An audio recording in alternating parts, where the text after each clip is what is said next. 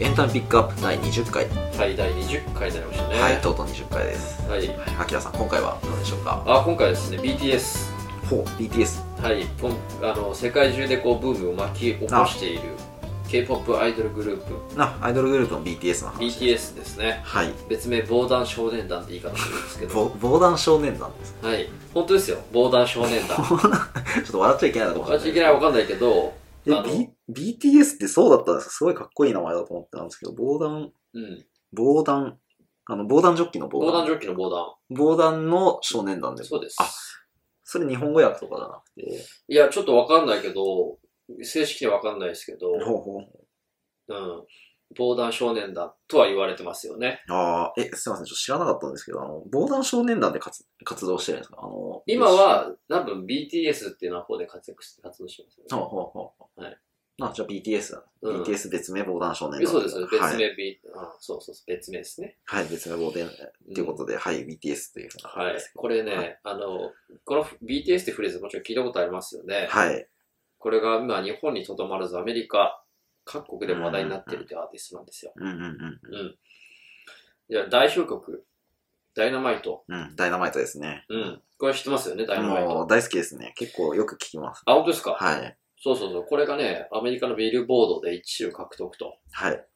で、いうことでう、んうん。これは坂本九の上を向いて歩こう以来、アジアの、アジアの歌手では60年ぶりの快挙を成し遂げたんだと。おー、うん。それぐらい話題みたいですね。あー、すごい、すごい曲です。すごい曲ですよね。はいで、ちなみにこの曲に関してね、うん。最近カラオケに行ったんですけど、はいこの、カラオケでもこれ英語の歌ですよね、これ。うんうんうん。英語の歌にもかかわらず、人気の曲みたいなところにランクインしましたから、うんうんその人気ぶりはもう本当に地に足ついたものなんじゃないかなとうんうんうんうん。いうことなんですよ。はい。 BTS ね。うん、もうみんなが認めるっていうぐらいになってきてるっていうそうことそうですねはい。はい。で、最近のトピックで言うと、はい。このアーティスト BTS がうん去年の10月に株式市場に上場した。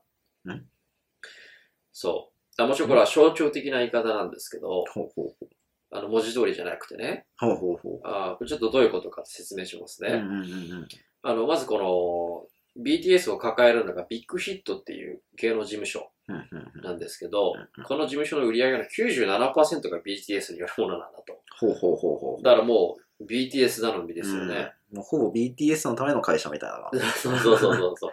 うんうん。そう、この BTS の活躍によって、うんビッグヒットの、えー2019年の売り上げは、うんうんうん。えー5872本、ほうほう日。本円にして約540億。おー売り上げ540億円。はい。そう。で、これは前年の売り上げが300億弱ですから、プラス95%と。 凄まじいですね。うん。 2倍成長を遂げてるんですよ。はい。 18から19年にかけてね。うんうんうん。やっぱりね、この、あの、アイドルとしてのカリスマ性みたいなものがあるみたいですから、うんうんうん。生の姿を見たいというので、うんうんうん。 2019年のコンサートとかライブのチケット収入がうんうんうん。 1.5億ドル。 1.5億ドルですか。はいほうほ。う1.5億ドルで、うんまあローリングストーンズとか、うんうん。エド・シーランとかに肩を並べるほど、ほうほうもほう世界的なアーティストの位置に行ってるんですよう。うんうね。んうん。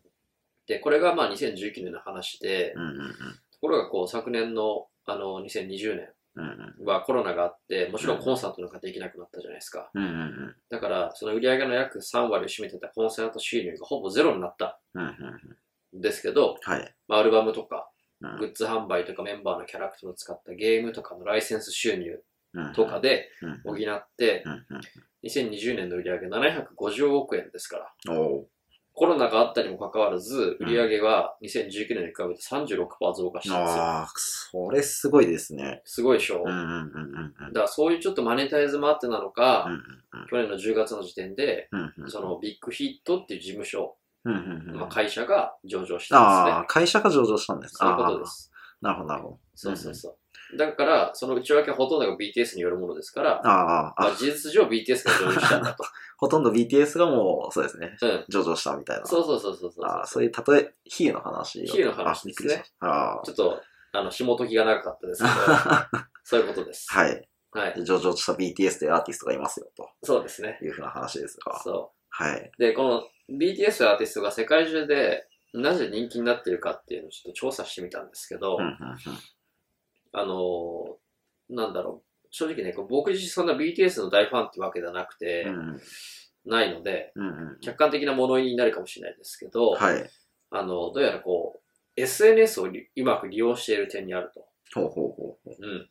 で、彼ら結構いろんな SNS を使いこなしているんですね。うんうん。まあ、多分20代ぐらいですから、うんうん、いわゆるデジタルネイティブで、うんうんうん。 YouTube とか Twitter、インスタ、TikTok、Facebook、うんうん。それと韓国の SNS の、えー V ライブというものまでうんうんうんうん。もう使いこなしてるんですよ。ほうほうほう。特に力入れてるのが Twitter うんうん。で、これ、フォローとかしてますもしかしてないですよね。フォロー、あ、フォローしてないですしてないですよねはい。これね、あの、アカウント2つあって、うんうんあの、いわゆるこう、いついつこんなアルバム出しますみたいな、うんうん。公式アカウント的な扱いの情報発信用のアカウントうんうんうん。と、その、何番組の楽屋でメンバーがわちゃわちゃしてますみたいな、うんいわゆるオフショット的なうんうんうん。アカウンントの2つなんですよう。んうんうんで、これが、あの、どういう効果があるかっていうと、やっぱりこう宣伝効果が半端ないそうでほうほうほうほうん。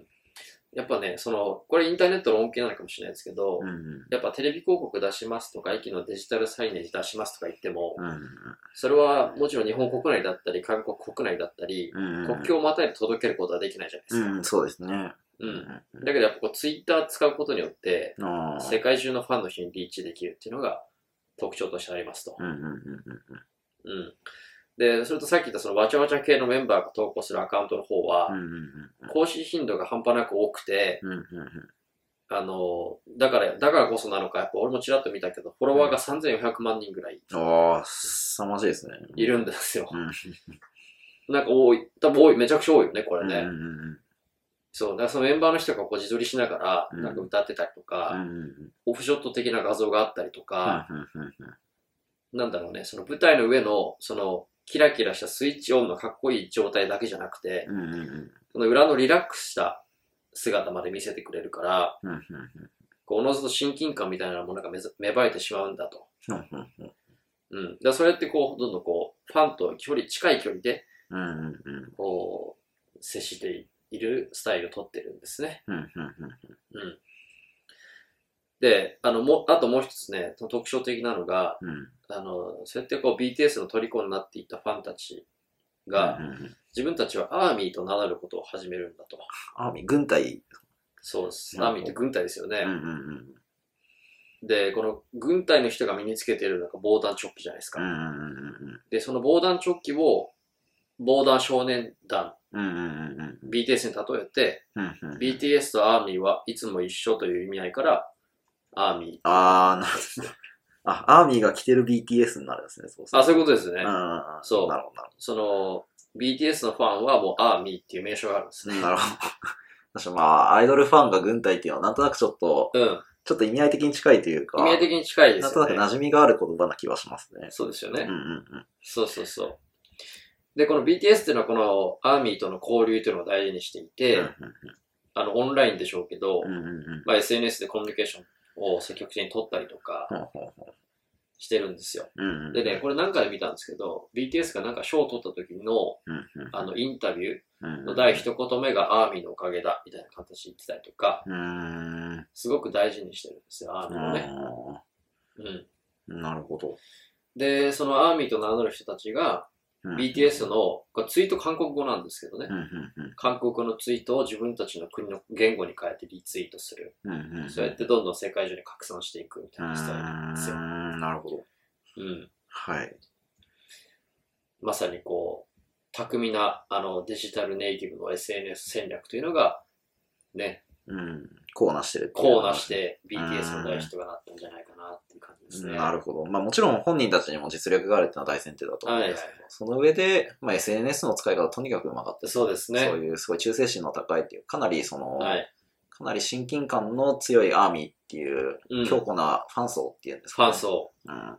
がすごく、をすごいうまく作れたとそうですいね。うふうなところに、こんだけまあうまくいった秘訣があるんじゃないかというふううん。もちろんそうだね。に。うん。その要因の一つの中に、少なくとうもん SNS 活用っていうのはね、うんうんあったと思いますね。はい。っていうふうなところで、はい。はい、よろしいでしょうか。はい。はい。エンターピックアップ第20回。テーマは BTS でした。